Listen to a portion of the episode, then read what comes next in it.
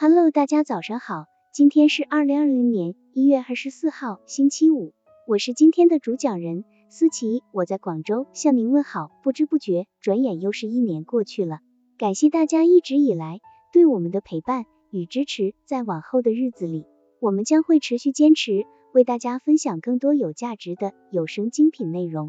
在这个除夕夜里，祝愿大家生活美满，家庭幸福。今天我们为大家分享的内容是。幽默让你从容应付各种场合，会说话的人总是有目的地选择话题。尽管聊天的范围不受限制，但是庸俗低级、格调低下、无意义与价值的话题，他们一般都不谈。搬弄是非、贬义他人的话题更是回避，对方的忌讳和缺点从不提及。他们从不选择挑战性的话题，因为他们知道挑战性的话题。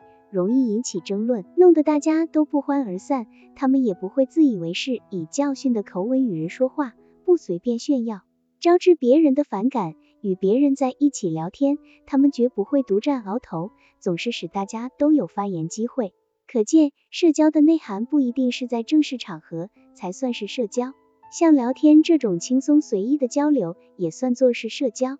一个善于言谈的人，总是能在这看似平平的聊天中。获得更良好的人际关系，社交成功的人往往离不开他的一张社交好嘴。而要说到社交口才，风趣的谈吐不得不提。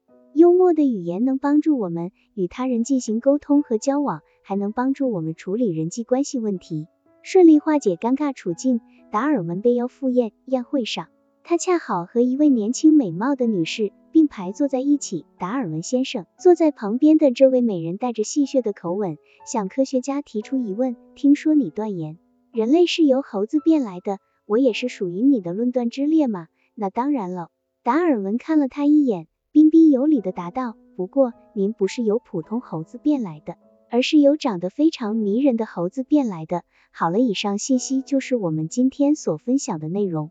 如果你也觉得文章对你有所帮助，那么请分享到朋友圈，让更多的朋友一起来学习吧，加油，让我们一起进步吧。